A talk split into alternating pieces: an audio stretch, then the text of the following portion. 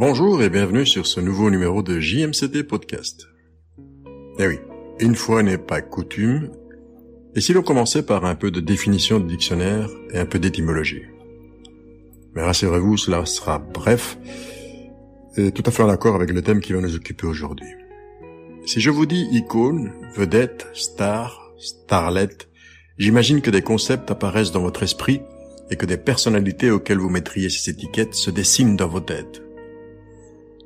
Eh bien oui, d'un point de vue étymologique, si l'on sait que vedette vient de l'italien voir, regarder, et par extension être à l'avant-pointe, se donner à voir, si par ailleurs l'on sait que icône vient du grec image et que c'est ce par quoi les orthodoxes byzantins représentaient les saints sur des panneaux de bois, si enfin l'on sait que star vient de l'anglais étoile, c'est-à-dire un astre toujours brillant qui allume nos nuits, les rend plus belles, mais par ailleurs tellement éloignées de nous qu'elles en sont inaccessibles, eh bien si l'on sait tout cela, je peux me risquer à synthétiser la première partie, qui sera comme l'emballage de la capsule de ce jour. Et synthétiser en disant que nous allons parler d'une image que l'on idéalise et à laquelle on ne peut toucher, d'une image que l'on ne peut pas ne pas voir mais qui se doit d'être là, toujours en pointe et disponible, visible, d'un astre enfin, à savoir d'une image qui rend nos nuits plus belles et brillantes, proche souvent, mais tellement lointaines tout le temps qu'on les regarde tout en sachant qu'elles sont inaccessibles, sauf dans le fantasme, le rêve et les projections plus ou moins folles. Alors oui, cet emballage, comme je l'ai appelé, ce sera Marilyn Monroe. L'image qui a recouvert jusqu'à l'effacer la Norma en chair, en larmes, en rire et en os. Au-delà de la plastique que tout voulait brillante, dorée et inamovible, comme ces icônes orthodoxes justement, dont je parlais en début de podcast. Cela étant dit, commençons et comme toujours, si l'épisode vous plaît, si le contenu vous intéresse et que vous pensez qu'il peut intéresser vos amis, vos proches, merci de noter, de télécharger, de partager et de vous abonner car c'est grâce à votre soutien et grâce à lui seulement que ces épisodes de la chaîne qui vous fait grandir de l'intérieur existent. Sans plus attendre, alors, allons-y.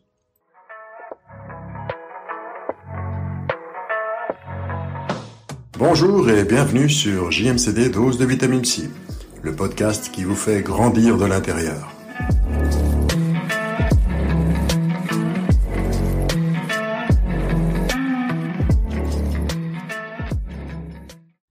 Aujourd'hui, il était prévu, et il en sera question, ne vous inquiétez pas, il était prévu de réaliser un épisode sur Marilyn Monroe et de voir d'un point de vue psy ce qui avait pu mener l'actrice, l'idole, l'idole, l'icône, sur le parcours super connu qu'il a mené du Los Angeles de sa naissance, dans les années 30, à celui de sa mort tragique au début de la décennie des 60, alors qu'elle était au fait de sa gloire, sexe symbole, actrice people modèle, femme enfant et femme objet.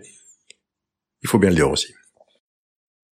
Il en sera question un peu, beaucoup, je ne sais pas. Je ne sais pas encore, puisqu'après la vente du tableau de Andy Warhol la semaine dernière chez Christie's à New York, le portrait de l'actrice qu'il a intitulé Shot Sage Blue Marilyn, peint en 1964, c'est-à-dire deux ans après la mort de, l'actrice. Ce portrait d'un mètre sur un mètre qui reprend une photo tirée d'un film de Monroe et qu'il a orné d'aplats de couleurs flashy, psychédéliques, très sixties, et qui est entré, en quelques minutes, dans le livre d'or des records comme l'œuvre d'art du XXe siècle la plus chère du monde jamais vendue aux enchères, 195 millions de dollars, toutes taxes comprises, si ma mémoire est bonne. Mr. President, the late Marilyn Monroe.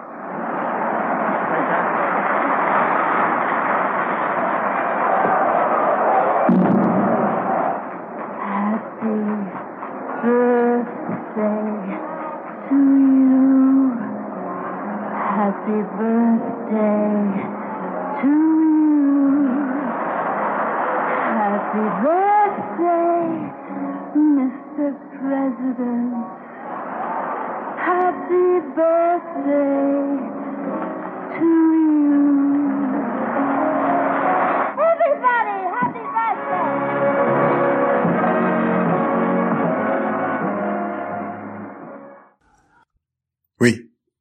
Andy Warhol peignait des boîtes de soupe en conserve, des paquets de cigarettes, des bouteilles de boissons gazeuses et des canettes. Et puis, il peignait aussi, de la même manière, ces produits de consommation qu'étaient les idoles, et en l'occurrence, pour ce qui, pour ce qui nous préoccupe aujourd'hui, Marilyn Monroe, dont il exploitera la photo en y jouant de toutes les combinaisons de couleurs possibles chez lui et dans ces années-là.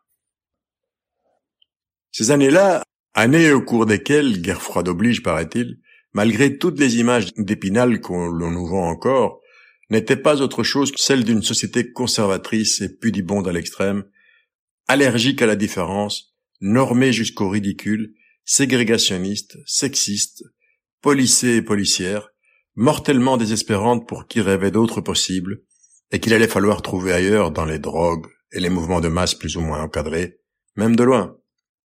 Et non. Marilyn Monroe n'a jamais été reconnue pour autre chose que pour son corps, pour autre chose que l'attirance animale que sa présence séductrice, toujours perfectionnée grâce à ses dons d'actrice, cantonnée dans des rôles de nunuche, de femme enfant, de femme afrique, d'objets de consommation pour mâles riches appartenant au rêve américain du qui veut peut. Et cela malgré son intelligence, sa richesse intérieure et son immense sensibilité d'écorché vive comme on verra plus tard. On retrouve tout cela d'ailleurs dans le livre Fragment, paru en 2012 aux éditions du Seuil, et qui reprend l'ensemble des textes retrouvés après la mort de l'idole. Mais entrons d'ores et déjà dans la partie plus psychologique de l'épisode. Non sans auparavant répéter pour la énième fois qu'il n'est pas question ici de poser un quelconque diagnostic, pas même de tirer les conclusions définitives, toujours osées, comme je le dis, et je l'entends trop souvent, hélas, mais simplement ici de relever certains aspects qui me semblent intéressants pour montrer comment, comme le disait Lacan, le parcours d'une vie ne peut pas ne pas mener, un peu à la manière d'un scénario à rebondissement mais bien ficelé, ne peut pas mener à autre chose qu'au dénouement final. Pas d'analyse sauvage dans ce podcast donc, non. Des pistes, qui sont les miennes. Alors, sans plus attendre, allons-y.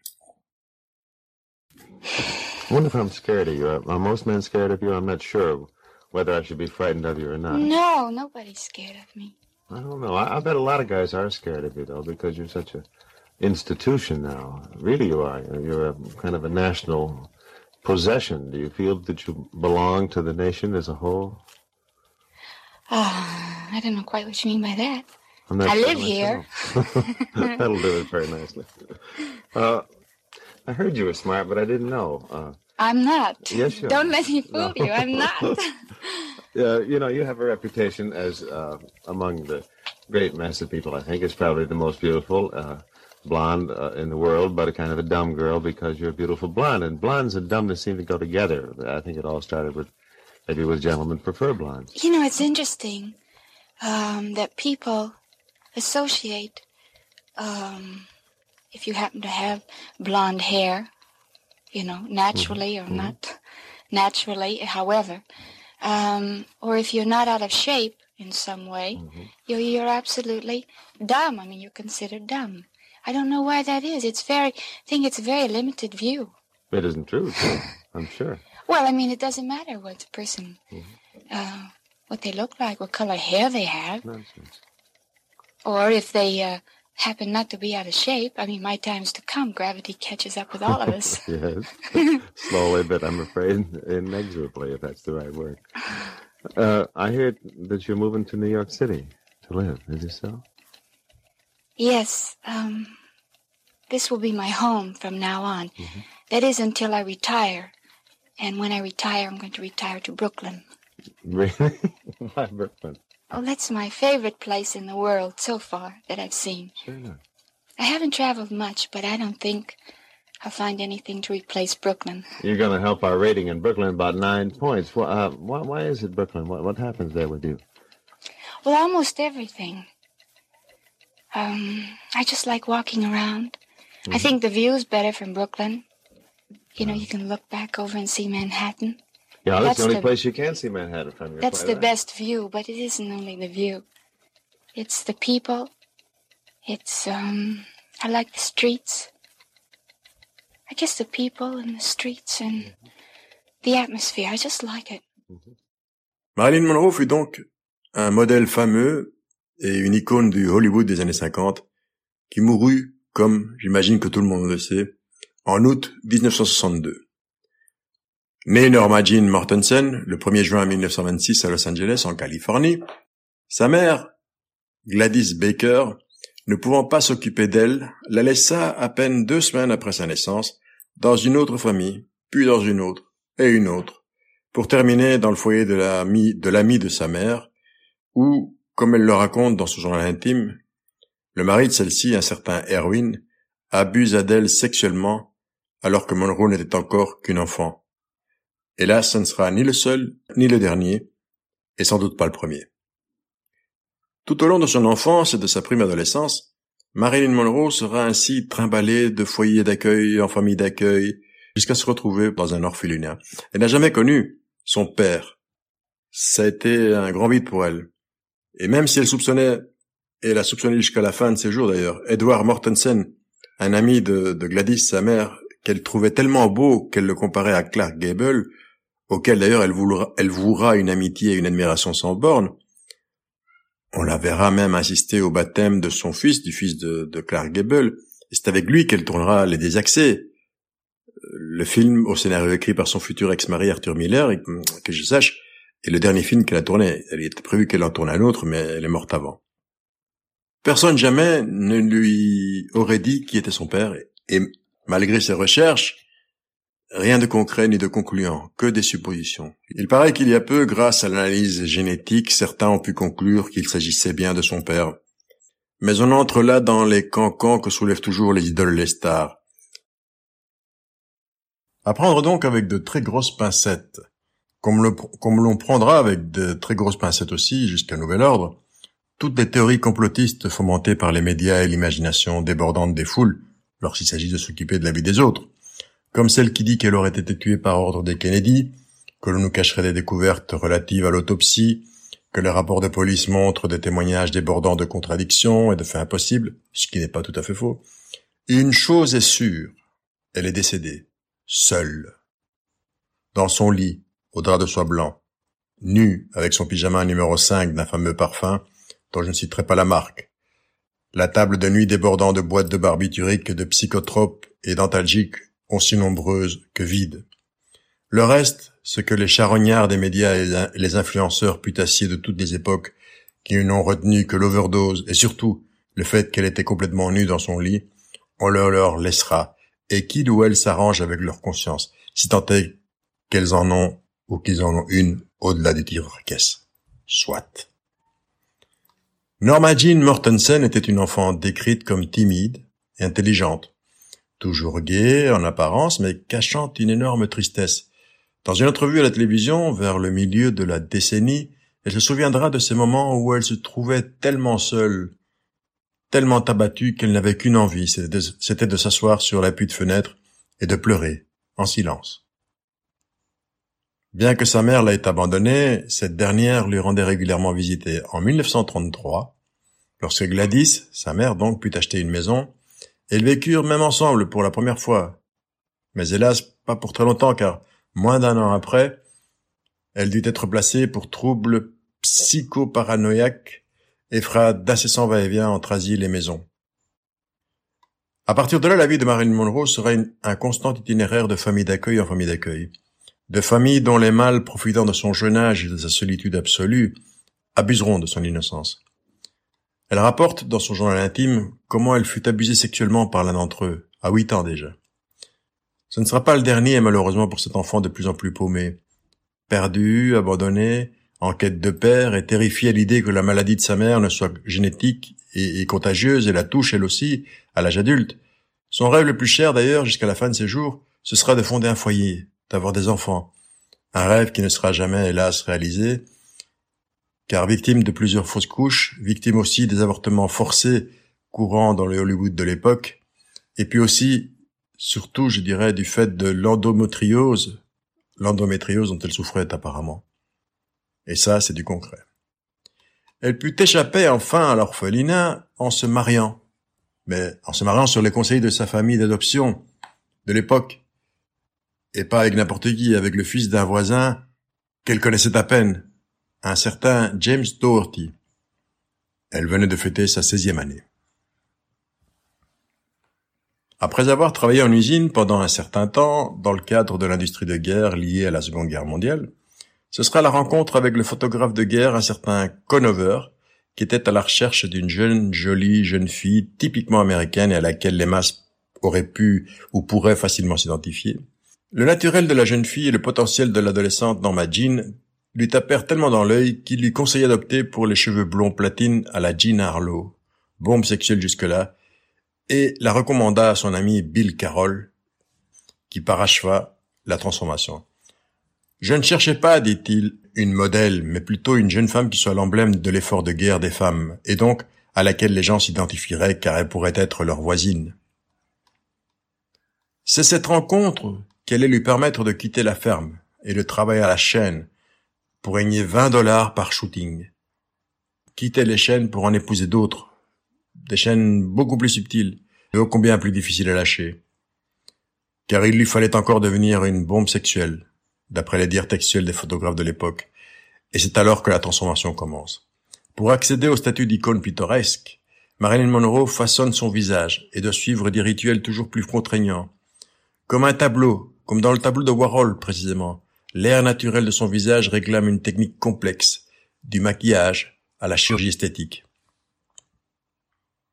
Pas moins de cinq pigments de rouge pour nuancer chaque région de ses lèvres, coup de pinceau droit pour relever le contour de ses sourcils, mais aussi supplice chimique de la soude caustique pour transformer sa rousseur d'origine en blondeur transparente, ou encore opération pour retoucher un menton qu'elle jugeait déformé, et peut-être même son petit nez en trompette.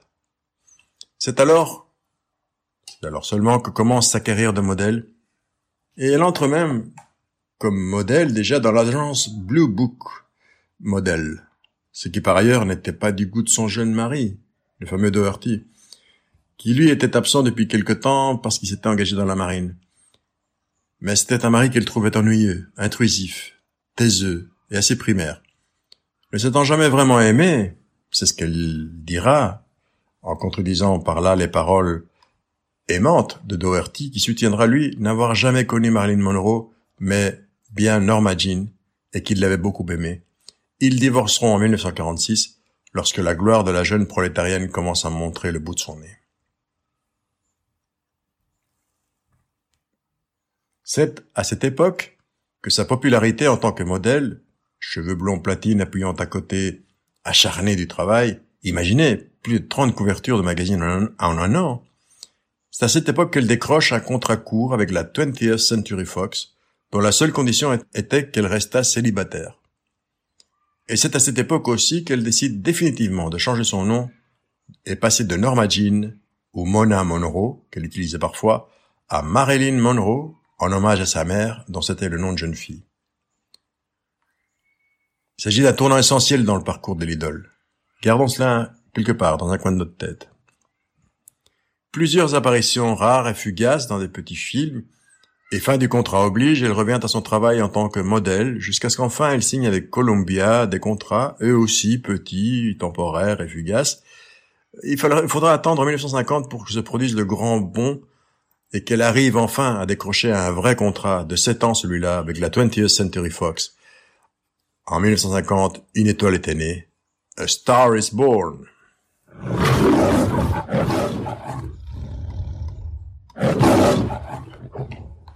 À la Fox, perclue de dettes, elle entre en relation avec un grand nombre d'hommes, beaucoup d'entre eux issus du monde du spectacle, lesquels vont l'aider dans sa carrière. Son image était presque tout à fait modelée déjà. C'est alors qu'elle rencontre Joe DiMaggio, une espèce de Messi ou de Ronaldo américain de l'époque, le meilleur joueur de baseball des New York Yankees.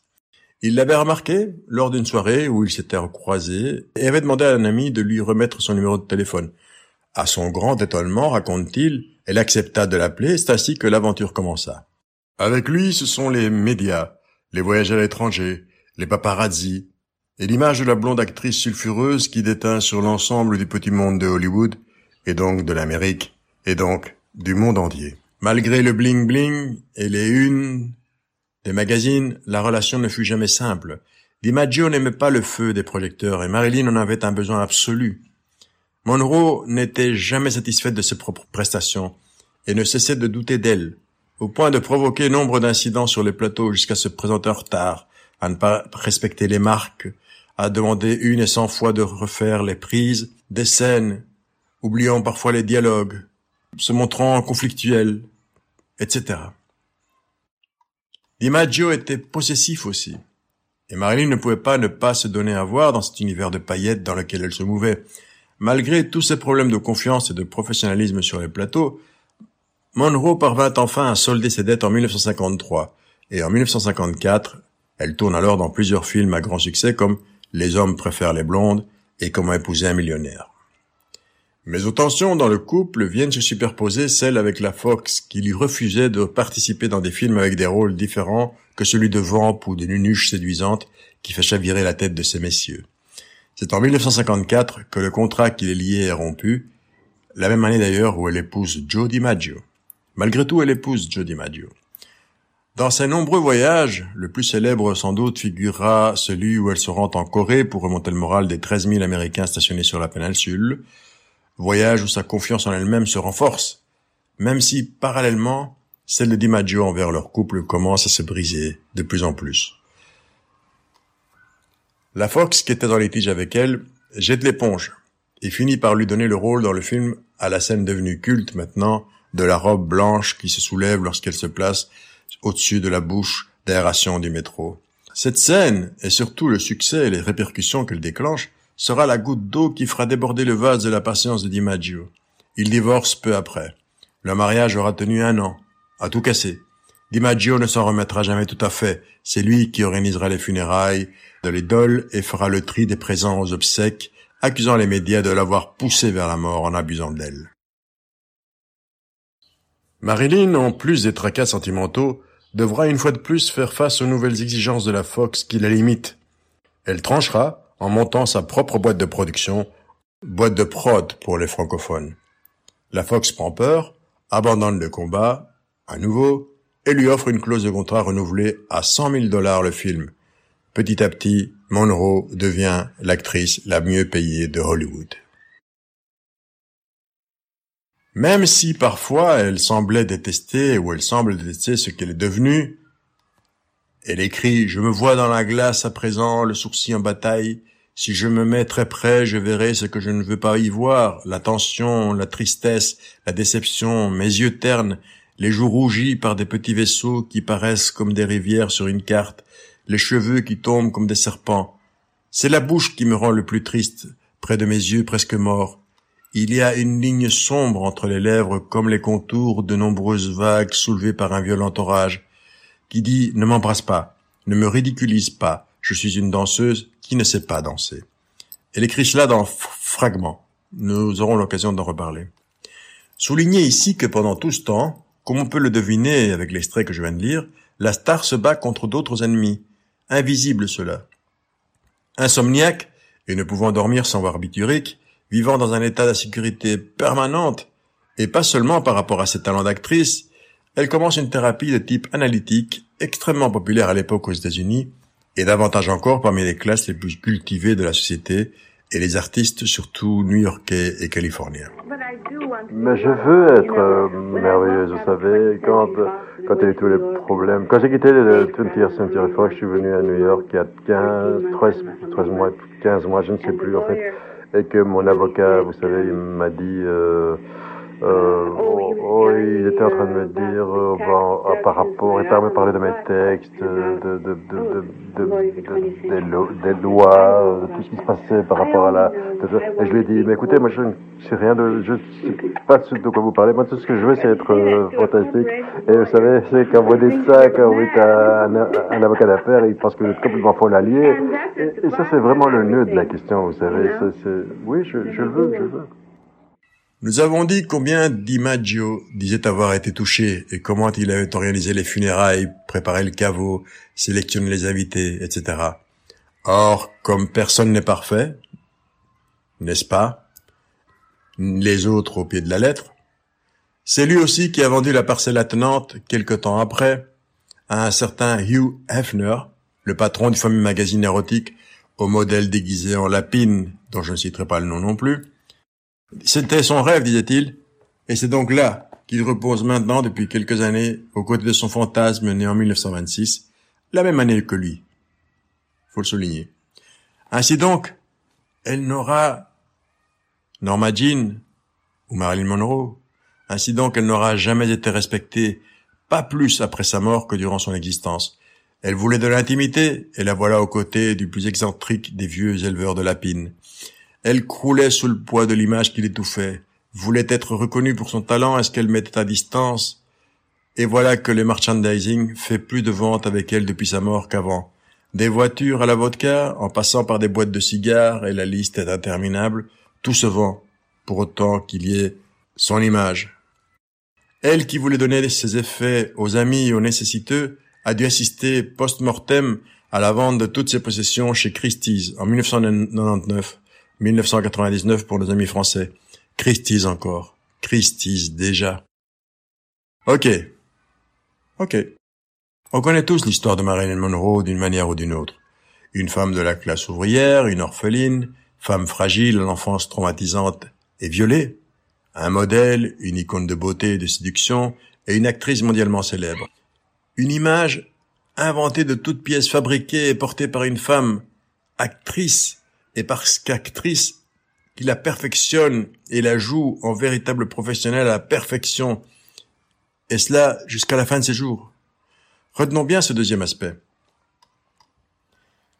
Certes, on connaît tous ou on croit connaître Marilyn Monroe, mais qui connaît Norma Jean, celle que le masque de Marilyn protégeait telle une armure face au danger des hommes, des casseurs de rêves, et d'un monde où les sentiments ne valent que ce qu'ils peuvent rapporter en dividendes, comme en bourse. Pas beaucoup, pas beaucoup en effet, car Marilyn, pour la plupart des gens sur la planète, ce n'est pas une personne, mais une icône, une image, rien d'autre, dans l'acception la plus déshumanisante du terme.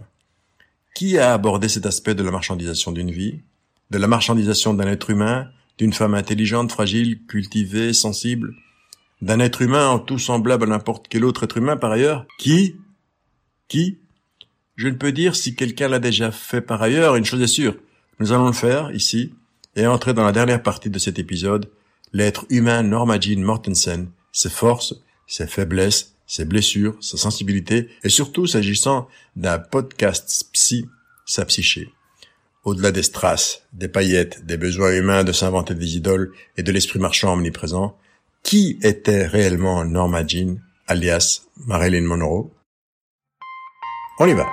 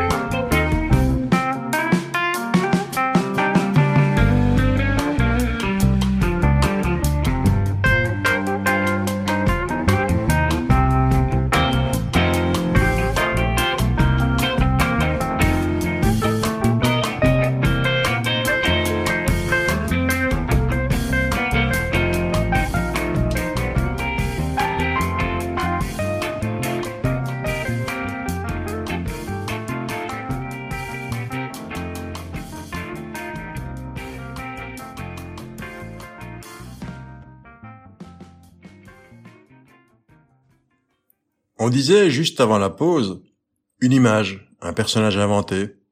Mais qui aurait inventé cette image? Il est indéniable qu'elle correspondait au canon et aux exigences de son époque, tant du point de vue des mœurs que de celui du développement de l'économie consumériste de grande surface, comme au développement des médias et donc de l'idéologie d'une société qui devait se trouver de nouvelles idoles, de nouveaux dieux et de nouvelles déesses à qui s'identifier pour continuer le rêve. Cela étant dit, en croire les dires de ceux et celles qui la connurent, le personnage, c'est peut-être là que réside le génie de la jeune femme, c'était Norma Jean elle-même qui l'avait fabriquée de toutes pièces, ou presque.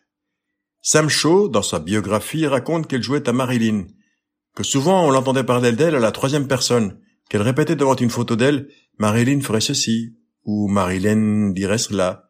Et même Truman Capote, lui demandant un jour pourquoi elle passait autant de temps devant le miroir, alors qu'il l'attendait, reçut pour toute réponse « Je la regarde ». Sous-entendu, je regarde Marilyn. Et on entre ici dans le domaine du mythe et de la mythologie dont les humains ont tant besoin. Les médias et l'idéologie dominante de l'époque, dont Hollywood était la machine à multiplier les adhésions comme d'autres multipliaient le pain, créent ce mythe. Marilyn Monroe était en bon français the right person at the right moment. Norma Jean a fait le reste, se construire un masque sur mesure au plus proche des demandes du mythe, une persona, une alter ego, un autre elle-même. Pour rappel, persona vient du grec, plus précisément du théâtre grec, et signifie masque. Se construire une persona qui va, donc un masque, qui va symboliser l'ensemble. Marilyn Monroe était un symbole avant de devenir une icône grâce à un travail acharné de perfectionnement de l'unique rôle où elle se sentait à l'aise tout au long de sa carrière d'actrice et de sa vie, de modèle et de femme, celui de Marilyn, de Marilyn Monroe, cette adulte femme, cet adulte enfant en quête perpétuelle d'amour, proie désirée par les hommes du monde, fragile et n'ayant que son corps à mettre en avant, mais tout à la fois difficile à conquérir sans y laisser des plumes, impossible à domestiquer, impossible à posséder au sens premier du terme, et qui, ce faisant, dans ce jeu de je t'appelle et quand tu t'approches, je ne te donne pas ce que tu recherches, mais ce corps dont je m'habille et qui me fait comme une barrière infranchissable, quand ce n'est pas carrément une barrière castrante, pour te laisser toi sur ta faim, gros gens comme devant, toujours sur ta faim. Elle se venge ainsi de son enfance en la rejouant dans un scénario où elle met en scène sa culpabilité de manière active, et par là même venge sa mère en se mettant dans la peau de celle qui aurait pu ne pas être le jouet de ses amants, qui l'utilisaient avant de la jeter, et avec elle l'enfant qu'elle avait porté pour eux, et qui tombe dans le monde comme le péché originel tombe sur la conscience de l'humanité. L'enfance de chacun se rejoue tout le temps, écrit Monroe dans un des poèmes toujours extraits de fragments. Pas étonnant que personne ne connaisse l'autre ni ne puisse le comprendre entièrement. Je ne sais pas si j'en arrive avec cette conclusion à tout laisser tomber, ou si pour la première fois, peut-être, je suis connecté avec la, réalité. Fin de citation. Dans l'un de ses poèmes retrouvés dans ses affaires personnelles, s'adresse à sa poupée, la poupée hollywoodienne qu'elle est devenue d'ailleurs, Monroe, mais aussi sa propre mère, la mère absente. Ne pleure pas, ma poupée, ne pleure pas. Je te tiens et te berce pour t'endormir. Je voulais juste dire que je ne suis, je n'étais pas ta mère qui est morte. Je te nourrirai du buisson sombre et luisant jusqu'à gauche, juste à gauche, pardon. Je recommence. Ne pleure pas, ne pleure. Je recommence. Ne pleure pas, ma poupée, ne pleure pas. Je te tiens et te berce pour t'endormir. Chut, chut. Je voulais juste dire que je ne suis pas, je n'étais pas ta mère qui est morte je te nourrirai du buisson sombre et luisant juste à gauche de la porte. Fin de citation. Récapitulons à ce stade. Image, masque, persona, symbole, sexe symbole, bombe sexuelle, traumatisme de l'enfance, abus, abandon, manque de racines, orpheline de père, recherche incessante de substituts aimants qui, qui le remplacent, vengeance par rapport au sort de sa mère, abandonnée, abandonnée elle aussi, pardon, folle et incapable de pouvoir garder auprès d'elle ceux qu'elle aimait, et notamment sa fille et ses amants, elle rêve de foyers et d'enfants jamais réalisés, problèmes mentaux, insomnie, dépression, syndrome post-traumatique, dissociation de la personnalité ou déréalisation, ou les deux, cyclotimique, timidité maladive apparemment, pauvre estime d'elle-même en même temps qu'un désir de perfection absolue est toujours présent, perfection par rapport à l'idéal qu'elle s'était construit, plus que probablement dans l'enfance, quête d'amour et de reconnaissance qui recherche la proximité et demande une attention de tous les instants et qui sera souvent mal interprétée par les mal intentionnés qui sont légions et aussi sur l'abus de substances calmantes, assommantes, apaisantes, comme la voix et l'attention d'une mère douce apaise l'enfant inquiet, malade ou triste.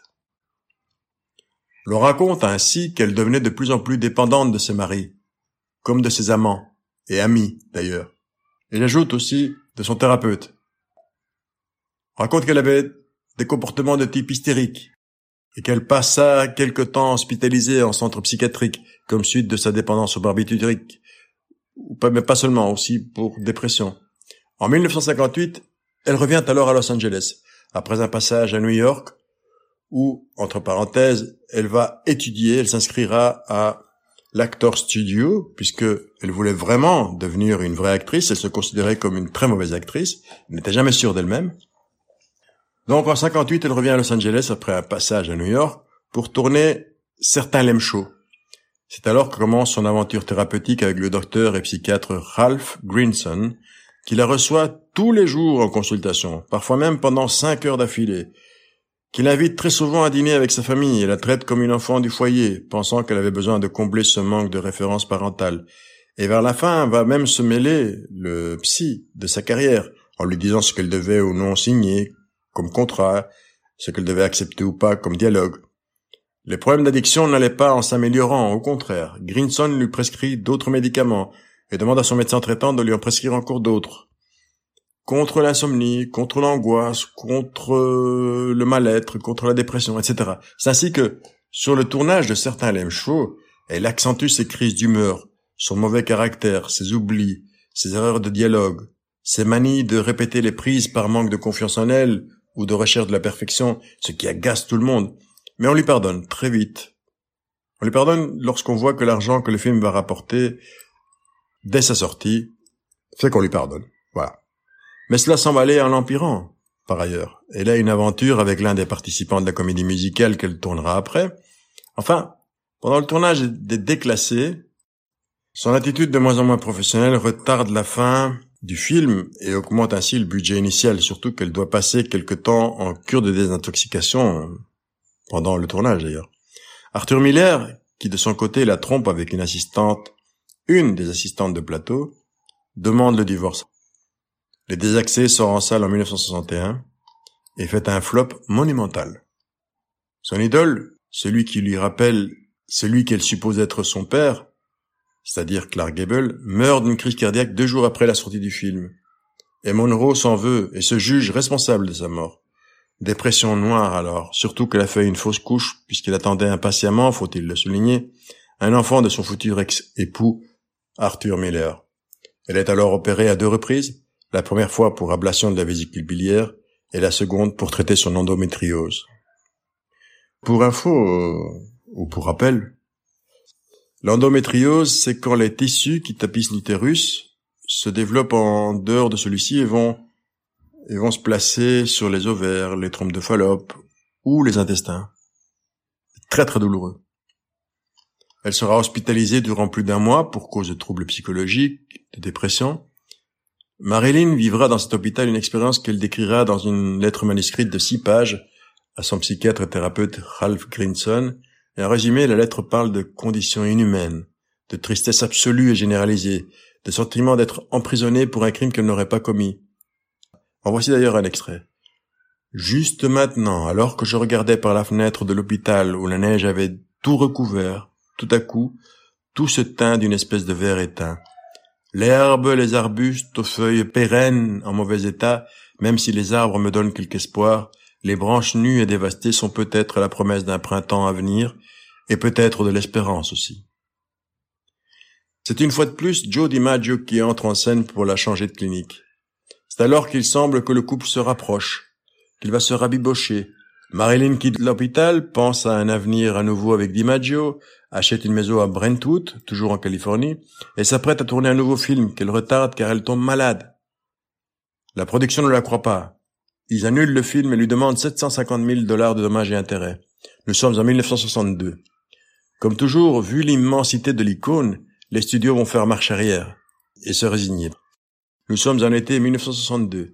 Là, le 4 août au soir, la femme de ménage, Eunice Murray, qui avait suivi les conseils de Greenson et s'apprêtait à passer la nuit avec l'actrice, remarque vers 3 ou 5 heures du matin que la chambre de Marilyn Monroe est toujours éclairée et que la porte est fermée à clé.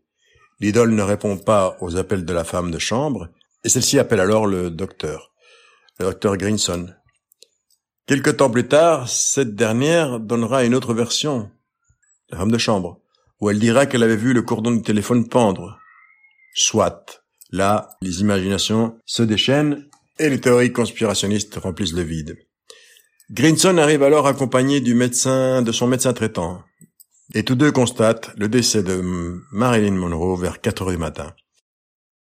Probablement, disent-ils, des suites d'une overdose de barbiturique, ce qui sera confirmé par l'autopsie, et plus précisément un mélange de pentobarbital et de chlorohydrate. Elle se trouvait en position fétale, allongée sur son lit. Marilyn avait 36 ans, morte seule. Comme toujours, elle l'avait vécu, seule, même entourée, même adulée par le monde entier, seule dans cette solitude qu'elle redoutait lorsqu'elle lui rappelait l'abandon, le noir, l'obscurité, la terreur et la mort qu'elle retrouvait dans son image Norma, dans le silence du sommeil, dans l'obscurité de sa chambre, le silence. Mais la solitude aussi qu'elle recherchait à combler, hélas en vain, dans sa quête effrénée d'amour absolu, de confiance infinie, de complétude existentielle et psychique. Entre les deux, l'image, celle dont les médias, les mauvaises langues, les pseudo-thérapeutes qui se permettent des diagnostics post-mortem sans l'avoir jamais ni rencontré ni traité, vont se repaître. Au secours, au secours, je sens que la vie se rapproche alors que tout ce que je veux, c'est mourir. Crie.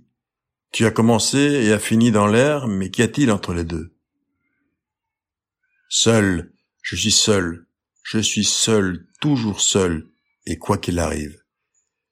Extrait de poème de fragments, poème écrit en 1961 par Norma Jean Baker, alias Marilyn Monroe.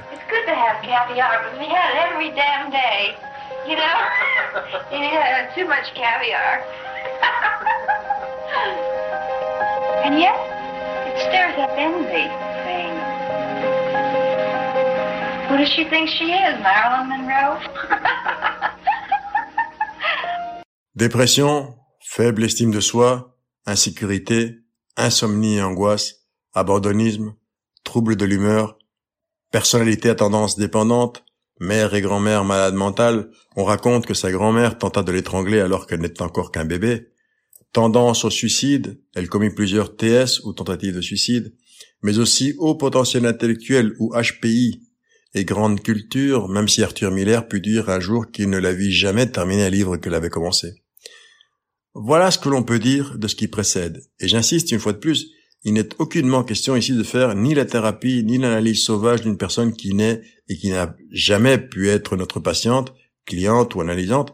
Simplement ici, l'objectif est beaucoup plus modestement, mais aussi pédagogiquement intéressant, me semble-t-il, de chercher de grandes lignes directrices et de montrer comment les tourments du parcours de vie de chacun sont conditionnés et par l'environnement et par ce que nous en avons fait et en faisons tout en le parcourant, et qui vont structurer et renforcer ce que j'ose appeler rien à faire des modes des manuels américains qui se veulent universels comme le DSM, et qui chosifient et stigmatisent jusqu'aux enfants dont on apprend maintenant, grâce à eux, peut-être à cause d'eux, qu'ils peuvent être diagnostiqués très très jeunes, dès le plus jeune âge, comme caractériels. On va bientôt vendre des t-shirts pour les enfants et je suis caractériel, je suis fier. Je disais donc ce que j'ose encore appeler, oui, l'inconscient au sens freudo-lacanien du concept. Vous remarquerez qu'il n'est nullement question, dans les traits que j'ai mis en avant plus haut, ni de borderline, ni d'autres pathologies dont on a voulu l'affubler un jour et qui, depuis, font que la plupart des biographes se sentent obligés de reprendre l'idée, sans plus. Manque d'imagination totale. Je vous recommande l'écoute des podcasts précédents qui vous éclaireront, je l'espère, sur le syndrome d'abandon, la dépression, l'angoisse, les symptômes, la dépendance et le fonctionnement de l'appareil psychique, y compris les mécanismes de défense inconscients, les symptômes et la répétition. Mais revenons à nos moutons. Ralph Grinson, suivant en cela la manière américaine de faire qui diagnostiquait à tout va, tout en prenant des libertés assez grandes et dans ce cas concret, disons, dangereuses, comme par exemple de recevoir tous les jours la patiente et de faire d'une patiente une amie, une membre de la famille même, tout en continuant à lui demander par ailleurs de payer ses consultations, eh bien Grinson parla de désordre narcissique de la personnalité, d'histrionisme ou, ou personnalité hystérique, de dépression majeure, de troubles addictifs, d'anxiété sociale, de tendance à la paranoïa et à la schizophrénie, autant de termes qui d'une part ne sont pas repris par le DSM et de l'autre semblent faire beaucoup pour une seule personne. Vous ne trouvez pas? Une chose est sûre, tout cela ne nous avance pas beaucoup, il faut bien le dire. Alors, qu'est-ce qui a pu être à l'œuvre au niveau psychique et comportemental dans le mode de fonctionnement de Marilyn Monroe? Il n'y a qu'elle qui aurait pu le dire, et elle aussi qui aurait pu parler de sa souffrance, des causes de celle-ci, et de sa manière de vivre ou de survivre avec ou malgré elle. Nous connaissons la liste des troubles, des traumatismes, des symptômes et des comportements pathogènes de l'idole. Ben, je les répète, en vrac et dans le désordre, Marilyn fut un sujet avec un historique de trauma répété, qui vécut une enfance éminemment instable, déplacée de famille d'accueil en famille d'accueil, où elle ne restait jamais très longtemps, qui subit de nombreuses violences et d'abus sexuels répétés dans l'enfance et dans l'adolescence, qui essaya de mettre fin à ses jours à plusieurs reprises et qui connaît de nombreuses relations amoureuses que l'on peut qualifier de tumultueuses, avec des hommes qui toujours tentaient de la manipuler et qui finalement, bah ça c'est entre guillemets, terminaient manipulés, manipulés par elle. Un sujet qui jouissait d'un pouvoir de mise à distance et d'une grande imagination, qui se montrait timide et vivait dans un état d'insécurité permanente, une jeune femme qui dut lutter contre l'abus de substances pendant des années, barbituriques, amphétamines, calmants, sédatifs, qui souffrait d'insomnie sévère ainsi que de nombreux problèmes de santé qui provoquaient des douleurs chroniques, qui jamais ne connut son père et de ce fait fut en quête constante de racines de substituts paternels, qui eut une mère schizoparanoïaque et une grand-mère quelque peu détraquée, qui dans ses relations de travail suscitait souvent le conflit, qui se définissait comme une, comme vaine, sans valeur, et qui finalement accumula un niveau de célébrité inconnu jusque-là, ce qui, de ce simple fait, lui fit subir une pression gigantesque sur des épaules qui étaient celles d'une petite fille apeurée et brisée, brisée de l'intérieur. Voilà ce que l'on sait. Le reste, on peut l'imaginer, le supposer, le déduire, ou carrément l'inventer. Pour notre part, nous conclurons l'épisode en disant que Norma Jean Baker, la petite fille qui avait subi des abandons multiples, s'est inventé un masque de Marilyn Monroe pour enfin réussir à être aimée et à se sentir aimée.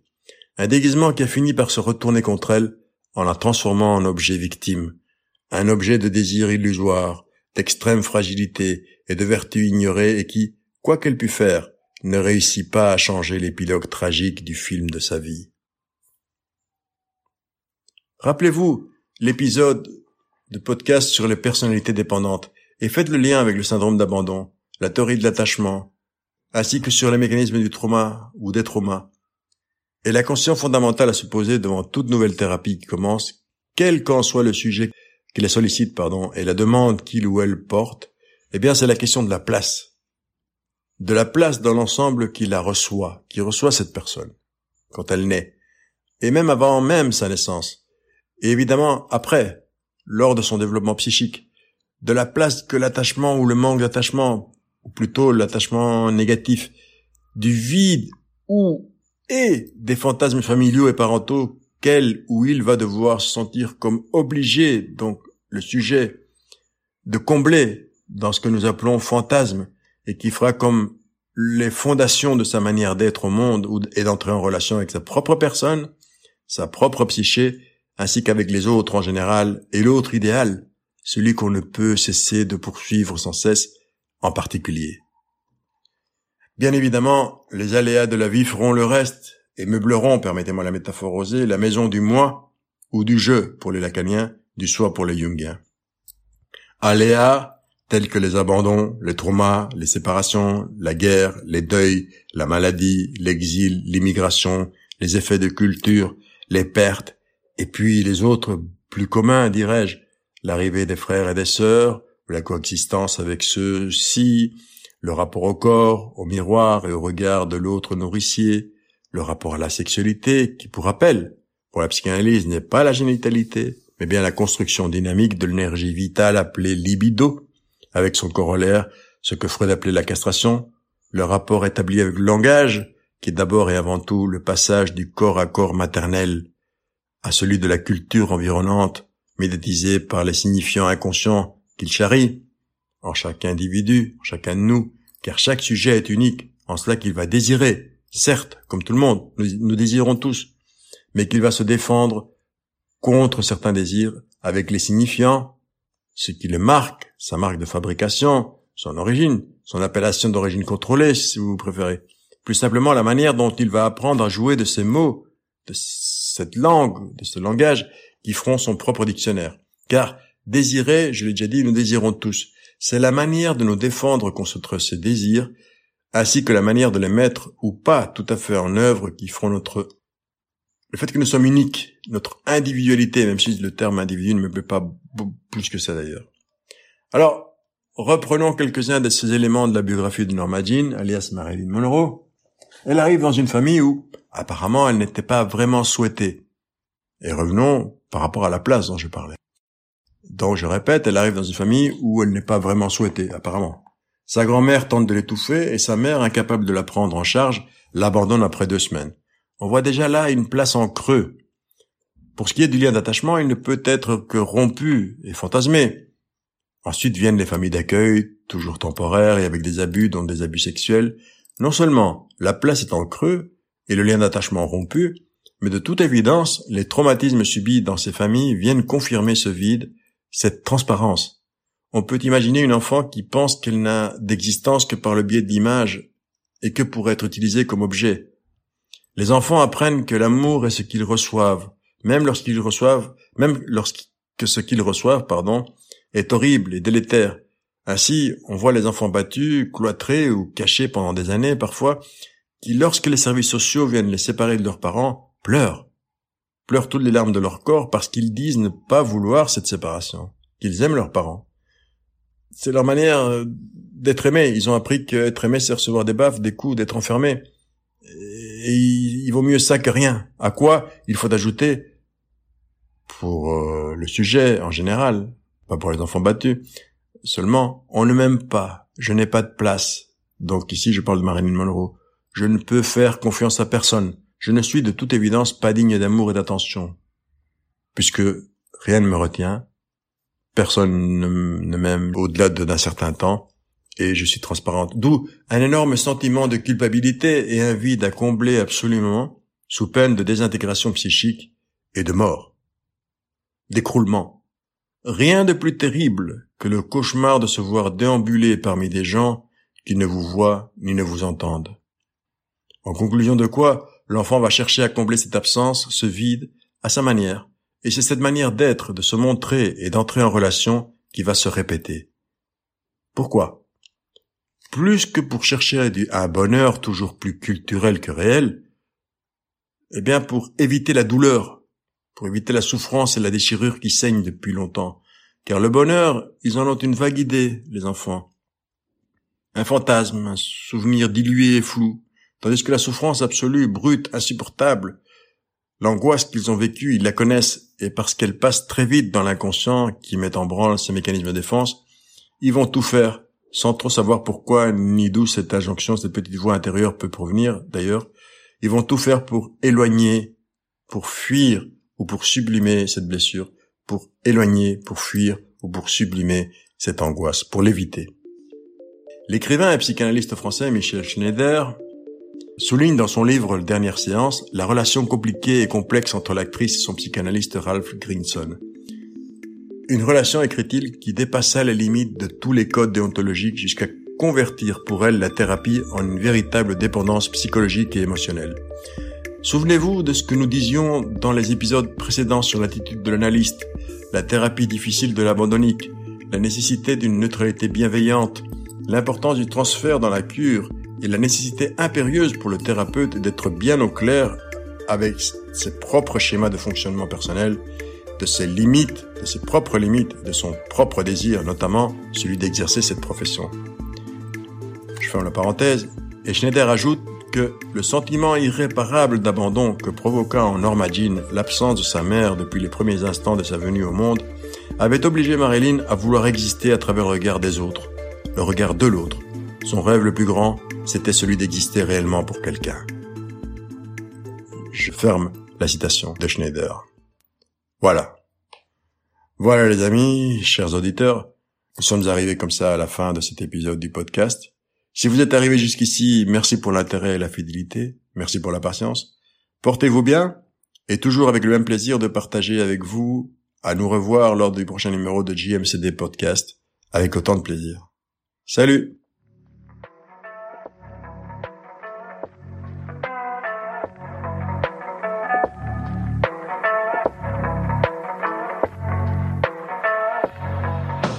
Si vous avez aimé ce podcast, n'oubliez pas de vous abonner à la mailing list en vous rendant sur le site afin de recevoir les plus dans votre boîte mail. Plus, c'est aussi de vous rendre sur nos pages Tipeee, reprises en l'intro, et aussi sur www.jmcdpsy.com pour contribuer au développement du projet. Plus nous grandirons, plus nous améliorerons nos services et plus ceux-ci seront à la hauteur de ce que vous méritez. Merci encore pour votre fidélité, soyez constants, portez-vous bien et moi, je vous accueille dès le prochain numéro sur JMCD Dose de Vitamine C, le podcast qui fait grandir de l'intérieur.